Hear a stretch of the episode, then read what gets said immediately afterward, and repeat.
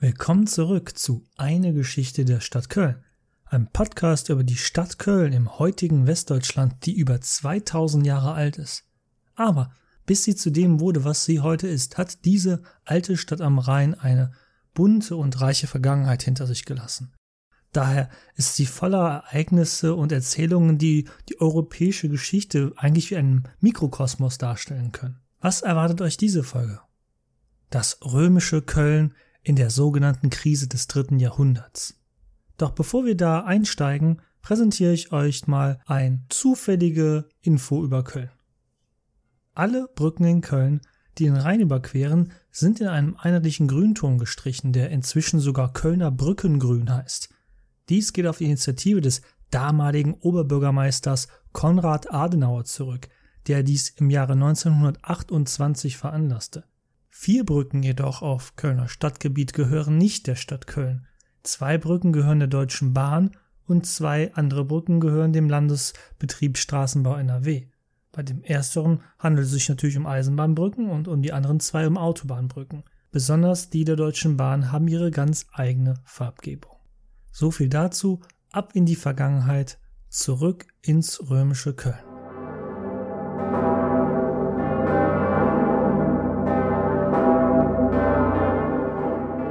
In der letzten Folge hatte ich angekündigt, dass das goldene Zeitalter des römischen Kölns 150 Jahre andauern würde, von dem Jahr 100 bis 250 in etwa.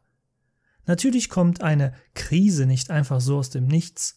Bis es richtig kriselte, gab es vielerlei Vorboten des Grauens, und die kündigten sich schon einige Zeit vorher an. Beispielsweise im Jahr 161. Die gesamte Römerlegion aus Bonn marschiert gen Osten. Da Bonn nicht weit weg von Köln ist, werden auch zahlreiche Kölner Männer darunter gewesen sein. Die Truppe hatte seit 60 Jahren keinen Krieg mehr geführt. Der Krieg im Osten gegen die Parther im heutigen Irak ging zwar siegreich für Rom aus, aber natürlich waren einige Kölner gefallen. Das völlige Gefühl der Sicherheit bekam die ersten Risse im Rheinland. Dann im Jahr 166 brach die Pest aus, die von den siegreichen Truppen zurück in ihre Heimat gebracht wurde auch ins dicht besiedelte Köln. Hierzu ein Bericht des Historikers Ammianus Marcellinus. Ich habe den Originaltext auf Latein gefunden und ihn hoffentlich richtig sinnfrei übersetzt. Es wird berichtet, dass bei der Plünderung einer Stadt im heutigen Irak ein Tempel ebenfalls ausgeraubt wurde. Dort heißt es im Buch 23 am Ende des Absatz 23 von Ammianus Marcellinus Werk, Zitat, die Soldaten fanden beim Durchsuchen des Tempels eine Enge, die sie öffneten, um etwas Wertvolles zu finden. Eine Art Schrein, der von den Chaldäern, Anmerkung ein mysteriöses Urvolk aus der Gegend, verschlossen wurde. Als die Räuchergefäße von ihnen, also den plündernden Römern, zerstört wurden, wurden die Geheimnisse der Pest aufgebrochen, die unheilbare Krankheiten zur Zeit des Verus und Marcus Antonius hervorbrachte. Anmerkung von mir nochmal, Beides waren Kaiser aus dieser Zeit. Von den Grenzen Persiens war der ganze Weg bis zum Rhein in Gallien mit Leichen gefüllt. Zitat Ende. Dies war der Beginn der sogenannten Antoninischen Pest im Römischen Reich. Die Römer, also die Frevler, hatten einen Tempel entweiht im Irak und Gefäße zerstört, die wohl absichtlich mit Krankheitserregern befüllt worden waren im Vorhinein, um potenzielle Grabräuber abzuschrecken. Was diese Pest genau war, das ist umstritten in der heutigen Forschung. War es wirklich eine Pest oder gar vielleicht Typhus oder die Pocken? Naja, für unseren Podcast über Köln ist das ja auch eigentlich unerheblich. Ein Heilmittel gab es damals nicht dagegen. Die einzige Chance zu überleben bestand darin zu hoffen, dass sie schnell abklingt und man nicht selbst erkrankte. Keine schöne Aussicht. Köln muss diese Pest besonders stark getroffen haben. Orte, die an regen Handelswegen und Wasserstraßen lagen, waren besonders betroffen. Und besonders Köln verdankte seinen Status als reiche Stadt dadurch, dass es auch intensiven Handel mit den umliegenden Legionärslagern betrieb, die ja jetzt aus dem Krieg aus dem Irak zurückkehrten. Ganze 24 Jahre lang wütete diese Pestwelle durch das römische Reich. Besonders die damals bevölkerungsreiche italienische Halbinsel verlor ganze Landstriche an Bevölkerung. Das römische Reich verlor damit zunehmend seinen dominanten römisch-italischen Charakter. Auch an der Donau im heutigen Ungarn, zwar weit weg von Köln entfernt, wurde heftig gegen barbarische Invasoren gekämpft. Durch Seuchen und Kriege an fernen Grenzen belastet, war der römische Staatshaushalt auch in fiskalische Bedrängnis geraten. Ob Köln als römische Kolonie wie früher weiterhin von zahlreichen Steuern befreit war, ist eigentlich für diese Zeit jetzt schon unwahrscheinlich. Wissen tun wir es leider nicht. Der damalige Kaiser Commodus, der in 180er Jahren Kaiser war, nahm besonders die Städte, die fernab der Konfliktschauplätze lagen, in die Pflicht, mehr Geld und vor allem Männer für die Kriege bereitzustellen. Um die Jahre 173 und 174 griffen von Osten her dann germanische Verbände die römische Provinz Obergermanien an. Denen war ja natürlich nicht die Schwäche des benachbarten Weltreiches entgangen. Sie überquerten den Rhein und drangen bis in die Provinz Belgica vor. Zwar blieb Köln verschont und war quasi südlich von Invasoren umgangen worden, aber es versetzte die Einwohner in Köln in Angst und Schrecken. Immerhin waren die Eindringlinge tief westlich von Köln ins Reich bis nach Gallien vorgedrungen. In der Provinz Belgica wurden die feindlichen Germanen aber von schnell ausgehobenen Hilfstruppen besiegt. Aber der Nimbus des römischen Grenzwalls am Rhein, dem sogenannten Limes, als unüberwindbares Hindernis für größere feindliche Streitkräfte war dahin. Stand nun fest, die Grenze war nicht mehr so sicher, wie sie es einst war. Sie stand, aber sie zeigte kleine Risse. In dieser Zeit wechselten die römischen Kaiser ziemlich schnell. Zahlreiche Bürgerkrieger schütteten das innere Fundament des Reiches. Von direkten Einwirkungen, Schlachten, Plünderungen blieb Köln jedoch verschont. Aber es schwächte das Reich als Ganzes, bis hin zu Kölns Nachbarprovinz Obergermanien. Und damit waren die Kräfte geschwächt, die am Rhein seit Jahrhunderten für die Sicherheit sorgten. Besonders die Finanzen und die Mannstärke des Reiches nahmen rapide durch innere und äußere Konflikte ab. So trafen im Jahr 197 in Lugdunum, dem heutigen französischen Lyon, einer damals äußerst wichtigen Handelspartnerin Kölns, da es quasi auf dem halben Weg nach Rom lag, zwei miteinander verfeindete Anwärter um den Thron in Rom aufeinander. Auf beiden Seiten sollen 150.000 römische Soldaten gestanden haben. Ja, und äh, was passiert, wenn die beste Armee der damaligen Welt gegeneinander kämpft? Richtig, es gab ein furchtbares Gemetzel. Auf beiden Seiten waren die Verluste hoch. Überall an den Rändern des römischen Reiches sahen die Feinde nun eine günstige Gelegenheit, den großen Nachbarn anzugreifen. Wieder einmal mussten die Legionen am Rhein ferne Gegenden marschieren, um Krieg zu führen. Auch die nahe südlich stationierte Legion in Bonn. Die Kölner erlebten damit am Ende des zweiten Jahrhunderts unserer Zeitrechnung hautnah die Auswirkungen der angespannten Lage. Seien es die zahlreichen Soldatenfamilien, deren Väter und Söhne nun fehlten, oder für die Wirtschaft. Wenn weniger Soldaten stationiert waren, dann gab es auch weniger Konsumenten vor Ort. Aber Moment mal. Habe ich nicht gesagt, dass Kölns Blüte in römischer Zeit bis zum Jahr 250 ging? Das klingt überhaupt nicht nach einer Blüte. Nun, die hier beschriebenen Tatsachen sind eben nur Vorboten für kommende schwere Tage. Denn es gibt auch andere Aspekte in dieser Zeit. Um das Jahr 180 wird das Kölner Prätorium, der römische Statthalterpalast, abermals komplett ausgebaut. Es sind Steine aus dieser Bauphase, die man heutzutage noch unter dem Kölner Rathaus besichtigen kann. Mit dem Neubau stand ein eindrucksvolles Symbol römischer Macht in Köln am Rhein, der größte Palastbau nördlich der Alpen. Gut sichtbar auch für die potenziellen Feinde auf der anderen Rheinseite. Im Innern des Prätoriums fand sich nun ein riesiger großer Palastsaal alles bezahlt vom Kaiser in Rom. So zumindest bezeugt dies eine zerbrochene Steinplatte, die man bei Ausgrabungen im Prätorium gefunden hat. Im Jahr 211 wurde auch der Tempel des Jupiter Dolichenos in Köln erneuert. Dies bezeugt eine entsprechende Inschrift, die gefunden wurde. Als Auftraggeber wird hier der Statthalter der Provinz Niedergermaniens Lucaeus Martinus genannt. So heißt es am Ende der Inschrift, dass, Zitat, Lucius Lucaeus Martinus, Statthalter der Provinz Niedergermanien, den baufällig gewordenen Tempel von Grund auf erneuern ließ. Zitat Ende.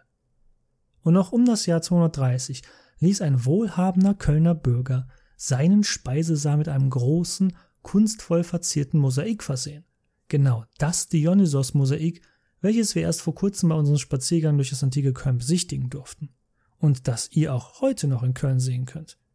Derzeit ist dies leider jedoch nicht mehr so gut möglich. Das römisch-germanische Museum wird zum Zeitpunkt dieser Aufnahme im Sommer 2021 kernsaniert und auch das Mosaik kann man nicht mehr einzeln besichtigen gehen, was vorher noch möglich war, während schon die Renovierungsarbeiten stattfanden. Ihr könnt aber immer noch euch gegen die Glasscheibe am Roncalli-Platz drücken und in die Tiefe das Dionysos-Mosaik gut sehen.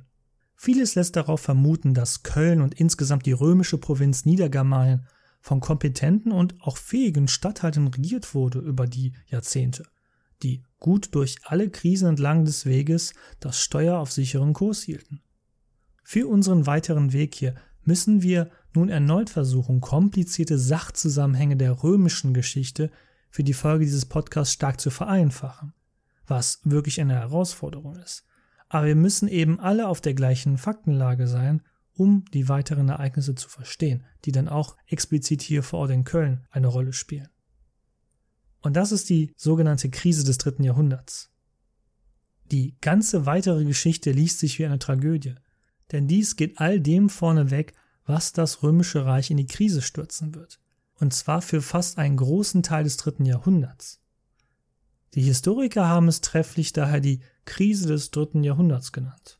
Wie gesagt, das dritte Jahrhundert beginnt für die Römer als Tragödie, als wäre das Reich nicht schon von außen und innen bereits genug belastet. Nun im Jahr 197 hatte die blutige Schlacht bei Lugdunum, dem heutigen französischen Lyon, zwischen zwei rivalisierenden römischen Herrschern stattgefunden. Dieser Bürgerkrieg hatte das Reich stark ausbluten lassen. Der damalige Kaiser Septimius Severus, der siegreich aus der Schlacht hervorgegangen war, wollte es verhindern, dass sich künftig wieder große Truppenteile gegen ihn verbünden. Er verdoppelte einfach den Sold der Soldaten und baute gleichzeitig das Militär weiter aus. Ein Finanzposten im Staatshaushalt, der bereits vor der Verdopplung zwei Drittel des gesamten Budgets des Römischen Reiches ausgemacht hatte. Ihr kennt das vielleicht von unserer Regierung. Was macht die Bundesregierung, um mehr Geld zu bekommen? Richtig, die Steuern erhöhen. Dass dadurch sogar möglicherweise weniger Steuern eingenommen werden, interessierte natürlich den Kaiserhof in Rom damals nicht, so wie es auch der heutigen Bundesregierung oft nicht interessiert.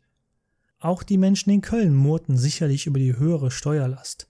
Dennoch war die Zeit bis 211 eine letzte Phase der Stabilität für das römische Reich im Ganzen, bevor die Krise mehr und mehr einsetzte. Denn in jenem Jahr, dem Jahr 211, starb Kaiser Septimius Severus und nun begannen die Fliehkräfte zu wirken, die der verstorbene Kaiser noch erfolgreich kontrolliert hatte. Es folgten mehrere Kaiser in kurzen Abständen, die alle eher schlecht als recht regierten. Den Vogel schoss dann Severus Alexander ab. Bereits im Jahr 222 als 14-jähriger Kaiser wurde er durch meuternde Truppen im 14. Jahr seiner Herrschaft, also im Jahr 235, im Legionärslager Mogontiacum, aus der später die heutige deutsche Stadt Mainz hervorging, ermordet. Die Gehaltserhöhung seines Vor-Vor-Vor-Vor-Vorgängers einige Jahre zuvor hatte wohl nicht lange gehalten, was den Treueeid anging. Dies galt aber auch für seine vier Vorgänger. Sie waren alle eines natürlichen, kaiserlichen Todes gestorben. Allesamt waren sie von Freunden, Familienmitgliedern oder Soldaten ermordet worden. Dass es überhaupt noch jemanden gab, der damals römischer Kaiser werden wollte, wundert mich echt manchmal. Nun muss ich aber echt verkürzen, das hier wird sonst viel zu kompliziert mit viel zu vielen Kaisernamen, die meist schon tot waren, bevor man ihren Namen überhaupt ausgesprochen hatte. Es begann nun eine Phase, in der die sogenannten Soldatenkaiser herrschten. Der Begriff erklärt sich dadurch, dass lokale römische Feldherren sich durch ihre jeweiligen untergeordneten Truppenverbände zu Kaisern ausriefen ließen. Klar, das gab es vorher auch schon. Erinnert euch an Germanicus, dem Vater von Agrippina, unserer Stadtgründerin. Er war bereits 200 Jahre vor diesen Ereignissen von seinen Truppen am Rhein zum Kaiser ausgerufen worden. Ein Angebot, was Germanicus jedoch aus Loyalität zum verstorbenen Kaiser Augustus abgelehnt hatte. Aber dies war eben nur hin und wieder geschehen. Und oft bauten diese Usurpatoren auf weitreichende Familiennetzwerke und Beziehungen zur römischen Oberschicht auf. Nun aber tauchten quasi im Sekundentakt neue selbsternannte römische Kaiser auf.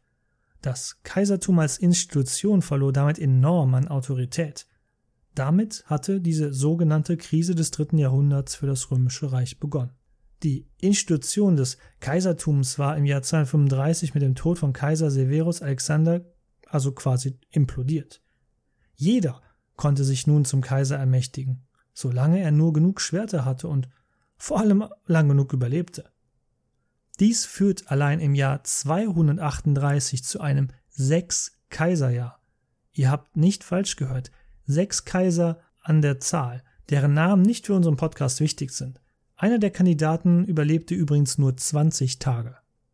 Aber hier geht es doch eigentlich um Köln. Wie sieht es denn in dieser Zeit am Rhein aus? Das sollten wir vielleicht nach fast 20 Minuten mal hier klären. Nun, wie bereits berichtet, den Germanen war nicht entgangen, wie sehr sich die Römer gegenseitig fertig machten. Lange Zeit hatten die Römer die untereinander zersplitterten Germanen an der Grenze zum Rhein erfolgreich gegeneinander ausgespielt. Dem einen Stamm machte man Geldgeschenke, den einen bestach man durch Lieferung feinster römischer Handelswaren, der andere Stamm bekam Privilegien oder man unterstützte einen kleinen Clan mit Söldnern, um einen für Rom potenziell gefährlichen anderen germanischen Stamm zu bekämpfen. Das hatte lange Zeit gut funktioniert gegen die politisch ja nicht zentralisiert organisierten Germanen und hatte Köln eine enorme Sicherheit in der Region ermöglicht. Die zahlreichen Landgüter, Landsitze und unbefestigten Siedlungen vor der sicheren Stadtmauer Kölns sind nur einige von vielen Beispielen dieser langen Friedensära. Doch nun blieben die Zahlungen, Geschenke und Privilegien der Römer an die verschiedenen germanischen Stämme aus. Man war bei den Römern ja untereinander damit beschäftigt, sich zu zanken. Und nun geschah langsam etwas, woran der germanische Fürst und Sieger der Schlacht im Teutoburger Wald Arminius fast 250 Jahre lang zuvor gescheitert war. Die germanischen Stämme rotteten sich nun dauerhaft zusammen zu größeren Verbänden. Natürlich waren dies verschiedene große germanische Verbände und nicht ein einzelner großer allgermanischer Verband, wie es so ein mancher Historiker aus dem 19. Jahrhundert sich erträumt hat. Germanen sind immer noch Germanen. Sie selber wissen nicht mal, dass sie Germanen sind. Zwar spricht jeweils der Nachbar die gleiche Sprache, aber sie sehen sich nicht als einheitliche Ethnie. Also, Germanen sind immer noch Germanen. Und wem bekämpfen Germanen gerne? Richtig, andere Germanen. Ich erwähne nun die zwei wichtigsten Germanenverbände, die in dieser Zeit im dritten Jahrhundert entstehen, meiner Meinung nach. Ihre Namen, falls ihr sie sowieso noch nicht kennt, dürften euch aber ziemlich geläufig sein. Zum einen sind da die Alemannen. Sie machen vor allem in der südlich von Köln gelegenen römischen Provinz Obergermanien um Mainz herum sehr viel Ärger den Römern. In Köln und in der umliegenden Provinz Niedergermanien wiederum sorgten sich die romanisierten Bewohner und auch die romanisierten Ubier vor einem Germanenverband, der später zu dem Volk werden würde, das wir später die Franken nennen würden. Nun muss man, um historisch korrekt zu bleiben, sagen, dass dies erst die Proto-Franken sind, quasi, dass dies die Franken vor den Franken sind. Der Einfachheit halber nenne ich sie aber jetzt bereits einfach nur die Franken. Diese Franken bildeten zuerst sich aus mehreren germanischen Stämmen jenseits des Rheins, nahe Kölns. Sie waren oft nur lose untereinander als großer Verband gegliedert. Nachdem sich diese Stämme zusammengetan hatten, gingen sie gemeinsam auf Raubzüge westlich des Rhein und stießen in gallorömisches Gebiet vor. Und dann oft nach erfolgreichen oder missglückten Raubzügen war es aber durchaus üblich, dass sich diese innere Zusammensetzung der germanischen Stämme innerhalb des Verbandes der Franken rapide wieder änderte und sie sich aus den Gebieten zurückzogen. Sie siedelten also nicht dauerhaft in römischem Gebiet. Das konnten sie sich auch nicht leisten, weil Rom war immer noch mächtig genug, um äußere Invasoren zurückzuschlagen. Deshalb setzten die Franken immer auf eine Art Hit-and-Run-Technik. Sie überfielen römische Gegenden, plünderten alles und dann zogen sie sich wieder sicher über den Rhein zurück in ihre germanischen Wälder, um es mal so zu sagen. Was nicht stimmt, weil die Franken haben sehr viel Landwirtschaft betrieben und somit auch sehr viel Waldfläche gerodet. Man könnte die Franken dieser Zeit wie einen wilden Schwarm bezeichnen, der wirr umherfliegt, mal auseinandergeht, aber sich immer wieder zusammentrifft, wenn es halt eben notwendig ist. Im Laufe der nächsten Zeit wird daraus aber immer mehr eine zusammengehörige Ethnie, eben das, was die Franken später sein werden, für viele Jahrhunderte. Falls sich also wer fragte, was aus den germanischen Stämmen später wurde, die wir in den vergangenen Folgen dieses Podcasts bereits erwähnt haben, also den Bataviern, den Cheruskern, der Stamm, dem ja auch Arminius angehörte, oder gar den Tencteri oder den Sugambrern, die Köln im Jahr 69 nach Christus an den Kragen gehen wollten. Ja, genau das passierte mit ihnen. Sie alle schmolzen langsam aber stetig zu dem späteren Volk der Franken zusammen. Dies nennt man Ethnogenese, das Entstehen eines neuen Volkes. Das klingt alles so aus einer anderen falschen Zeit, aber der Volksbegriff ist halt auch in den letzten 150 Jahren auf perverse Weise missbraucht worden. Den Franken sollten sich noch weitere Germanenstämme im Laufe der Geschichte anschließen. Aber wir werden noch genug auf die Franken im Laufe dieses Podcasts zu sprechen kommen. Irgendetwas sagt mir, dass sie für die Geschichte Europas noch sehr wichtig sein werden.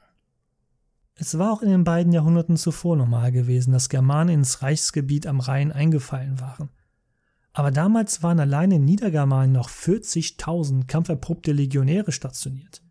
Eine solche Mannstärke war nach zahlreichen Bürgerkriegen, Kriegen im Osten und an der Donau sowie einer immer stärker werdenden Inflation und wirtschaftlicher Krise im Römischen Reich aber jetzt nicht mehr vorhanden.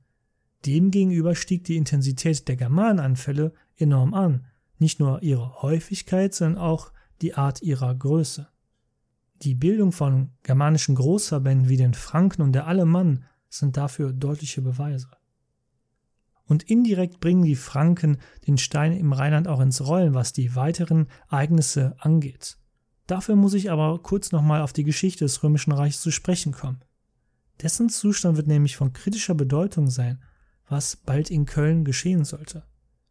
In dieser Zeit war es nicht nur den Germanen aufgefallen, dass es vielleicht einfacher als noch nie zuvor war, die Römer etwas von ihrem Reichtum und Wohlstand zu erleichtern. An der Donau begannen die Goten, die Grenze zu überschreiten und Raubzüge in Richtung Griechenland und der heutigen Türkei zu unternehmen. Die Goten, ein ostgermanisches Volk, welches auch weit östlich der bisher erwähnten anderen germanischen Stämme siedelten, waren für die Römer wie aus dem Nichts aufgetaucht und stellten eine völlig neue Gefahr dar. Fernab im Osten des römischen Reiches feierten die Perser einst der große Widersacher der Griechen und schließlich bezwungen von Alexander dem Großen nach fast 500 Jahren Abstinenz, ein Comeback als Großmacht. Als persische Sassaniden vernichteten sie die Parther, die frühere Großmacht der Region im Nahen Osten. Die Parther, für Jahrhunderte Erzfeinde der Römer, waren damit plötzlich von der Bildfläche verschwunden und die Perser stellten sich als würdige Nachfolger dar. So beherrschten die widerstarken Perser ab dem dritten Jahrhundert viele Gebiete der heutigen Staaten wie den Iran, den Irak, Aserbaidschan, Turkmenistan, Pakistan und Afghanistan so wie viele weitere Gebiete, ein nun wahrhaft ebenbürtiger Gegner der Römer im Osten. Das römische Reich ächzte nun in der Mitte des dritten Jahrhunderts an nahezu allen Grenzen unter der Last der anstürmenden Feinde von außen. Vom Rhein bis an den Nahen Osten drohte Gefahr. Seit dem Jahr 253 war ein Mann mit Namen Valerian römischer Kaiser. Ganz der Sitte dieser Zeit hatten ihn die eigenen Truppen zum Kaiser erklärt. Das war aber zuerst nicht die Intention Valerians gewesen. Eigentlich hatte er einem anderen Kaiser helfen wollen im Kampf gegen einen anderen Konkurrenten um den Thron. Da der um Hilfe rufende Verbündete Kaiser aber noch vor dem Eintreffen Valerians und seiner Truppe umkam, riefen nun wiederum dessen Soldaten Valerian zum Kaiser aus. Lange Rede, kurzer Sinn. Valerian bezwang den Konkurrenten seines verstorbenen Kaisers und damit war er in Windeseile aus dem Nichts der Alleinherrscher des römischen Imperiums geworden. Mann, was für turbulente Zeiten. Und das ging in dieser Zeit ständig so. Je nach Zählweise kommt man auf bis zu 30 Männer, die in dieser Zeit vom 235 bis 285 sich zum Kaiser ausriefen ließen. Fast keiner starb eines natürlichen Todes. Also nochmal meine Frage. Warum wollte jemand noch überhaupt Kaiser werden damals? Valerian sollte einer dieser Kaiser sein, die genauso unrühmlich enden sollten. Das wäre an sich ja auch nichts Besonderes für die Zeit, aber Valerian schaffte es tatsächlich noch dem Ganzen sogar die Krone aufzusetzen. Dabei hat er sich während seiner kurzen siebenjährigen Herrschaft echt viel Mühe gegeben. Ein das so großes Reich wie die Römer wäre auch heutzutage schwer zu beherrschen. Trotz moderner Kommunikation und Bürokratieapparat. Er selbst schien das auch zu wissen. Die Aufgabe, das Reich zu beherrschen, konnte kein Mann mehr alleine schaffen. Valerian machte daher seinen erwachsenen Sohn Gallienus direkt bei seiner Machtübernahme zum Mitregenten, quasi zum gleichberechtigten Kaiser an seiner Seite. Gallienus sollte am Rhein gegen die Alemannen und Franken für Ordnung sorgen.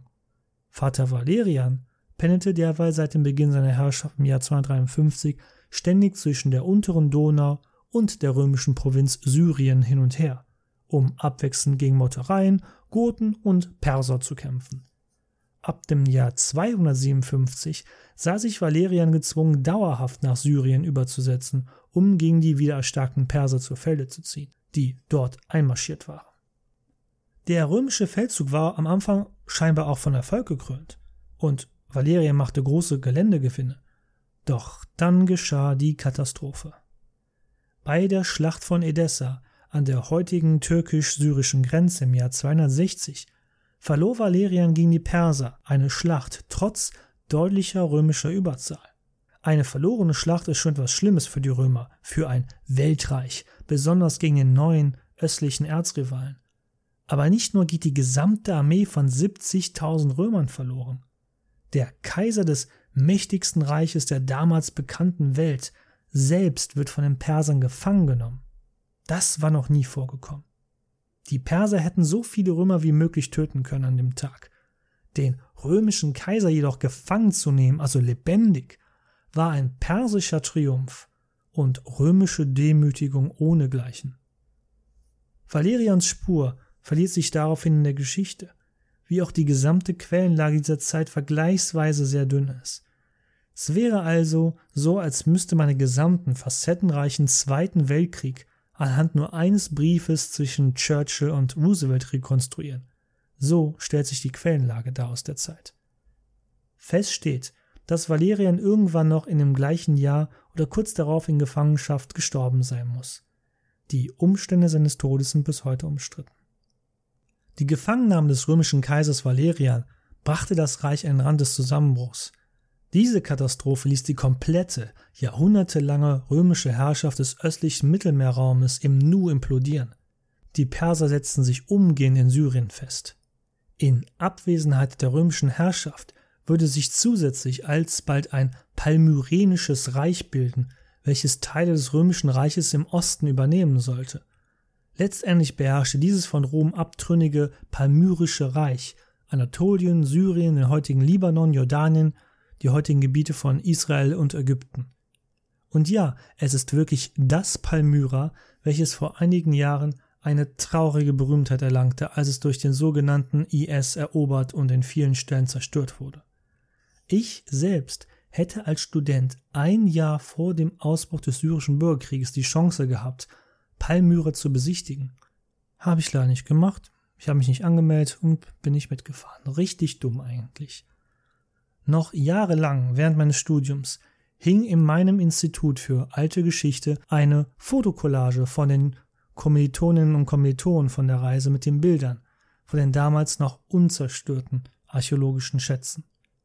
Okay, jetzt sollten wir aber wirklich mal wieder zurück nach Köln.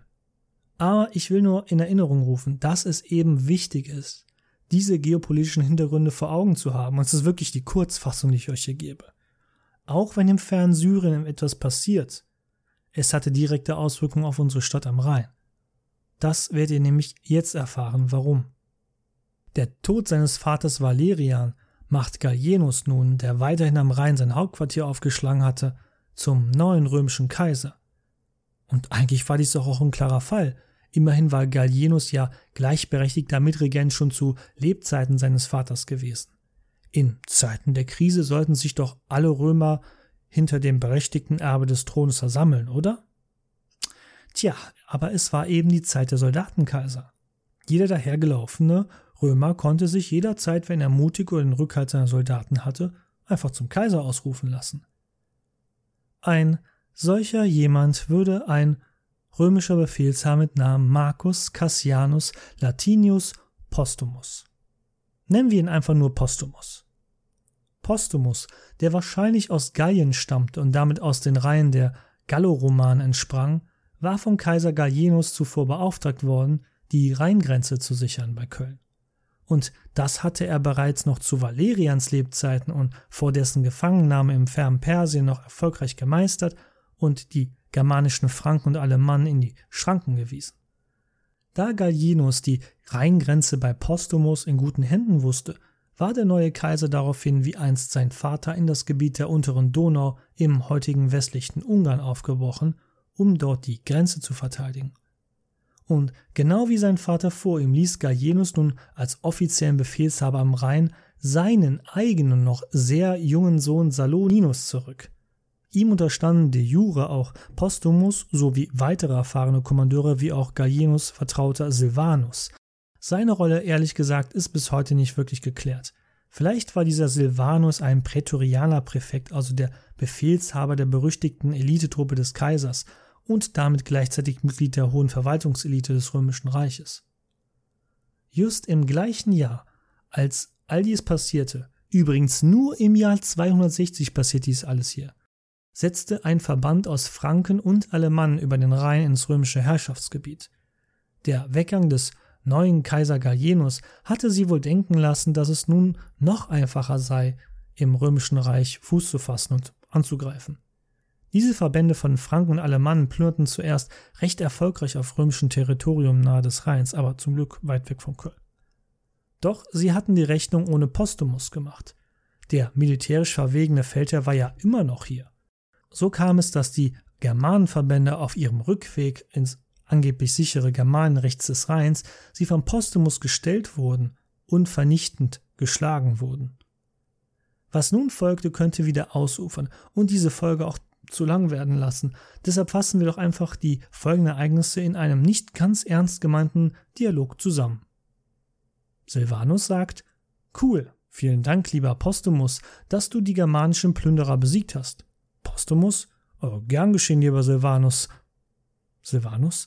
Hey, nur eine kurze Nachfrage, verzeih es mir bitte, aber als ihr die Germanen besiegt habt, haben die ja all ihr Beutegut zurückgelassen, welches sie vorher unseren Bürgern am Rhein abgenommen hatten. Postumus? Oh ja, Mann, da war echt gutes Zeug darunter. Meine Männer haben sich nur darum so gerissen, die fette Beute untereinander aufzuteilen. Silvanus? Nun ja, deshalb wollte ich mit dir reden. Ähm, die Beute, ähm, Befiehl doch deinen Männern bitte, sie wieder herzugeben. Der Kaiser braucht es, also Saloninus braucht es, des, der Sohn des Kaisers. Postumus? Ähm, was? Meinst du das etwa ernst? Ich soll den Soldaten ihre Beute wieder wegnehmen? Willst du uns beide umbringen? Denn das würde dies bedeuten, wenn man eine solche Forderung an unsere hart kämpfenden Truppen stellt. Sie haben sich ihre Beute redlich verdient. Silvanus? Ich befehle es im Namen von Kaiser Gallienus und seinem Sohn Saloninus. Postumus? Nö, mach ich nicht. Übrigens, ähm, ich bin jetzt der neue Kaiser und siehst du all diese Soldaten, die du mit dieser Forderung gerade erzürnt hast? Sie sind mir treu ergeben und wetzen schon ihre Schwerter und sind ganz begierig darauf, dir das Fell abzuziehen. Silvanus? Ähm, ups, ich muss mal nach Köln hinter die sichere Stadtmauer gehen. Ich glaube, da habe ich noch etwas auf dem Herd gelassen und der junge Thronfolger Saloninus braucht bestimmt meine Nachhilfe bei irgendwelchen Hausaufgaben. Ciao. Okay, das war der berühmte deutsche Humor, denke ich mal. Aber so in etwa hat es sich zugetragen. Als bekannt wurde, dass Silvanus und der Kaisersohn Saloninus die Herausgabe der Beute für die Kaiserfamilie verlangten, war es Postumus ein leichtes, die Truppen auf seine Seite zu ziehen. Sie riefen ihn, oh, welch Wunder, zum neuen römischen Kaiser aus. Silvanus floh indes nach Köln zu Saloninus. Wer sich gegen den Sohn des Kaisers und dessen Vertrauten wandte, rebellierte natürlich dadurch auch direkt gegen den richtigen Kaiser, also Gallienus selbst. Das war aber Postumus völlig recht. Über seine Motive werden wir in der nächsten Folge sprechen. Saloninus ließ sich indes umgehend in Köln zum Mitkaiser seines Vaters und Kaisers Gallienus ausrufen, wohl in der Hoffnung, dass er dadurch mehr Autorität in der Region erhalten würde bei den örtlichen Truppen. Denn Vater Gallienus war jetzt weit weg an der Donau. Von ihm konnte Saloninus keine schnelle, umfangreiche Hilfe erwarten. Dies nutzte Postumus natürlich aus. Er marschierte unter anderem mit der Legion aus Bonn, in der wahrscheinlich ja auch sehr viele Kölner Bürger dienten, direkt gegen die Stadt Köln, um eine Entscheidung gegen Saloninus frühzeitig herbeizuführen. Auf diese Weise geschah etwas. was seit dem Aufstand der Bataver in den Jahren 69 und 70 nach Christus, also nahezu vor 200 Jahren, nicht mehr geschehen war. Köln wurde belagert. Die Truppen des Postumus hatten die Stadt am Rhein umstellt und verlangten die Herausgabe von Silvanus und Saturninus. Doch waren die Bataver und die mit ihnen verbündeten Germanen unter ihren Anführer Civilis selbst damals unfähig gewesen, aufgrund mangelnder Kenntnisse die gut befestigte Stadt effektiv anzugreifen, war jetzt auf der anderen Seite hier eine mit allen Wassern gewaschene römische Armee vor Köln, mit Spezialisten, Pionieren und Ingenieuren, die umfangreiches Wissen über die herausragende römische Belagerungstechnik besaßen. Es war das erste Mal, dass Köln ernsthaft von einer Armee belagert wurde. In der noch vergleichsweise jungen Geschichte der Stadt wahrlich eine ernste Lage, die schnell zu schlimmeren eskalieren könnte. Enden wir doch für heute mit diesem Cliffhanger. Wie wird Köln bloß aus dieser misslichen, dramatischen Lage herauskommen? Etwas sagt mir, dass Köln noch viel weiter in den Strudel der Ereignisse gezogen werden wird. Wieder einmal wird Game of Thrones im Vergleich dazu ein Kinderspiel sein. Es geht also in der nächsten Folge spannend weiter. Vielen Dank und wie immer, Marit Jod.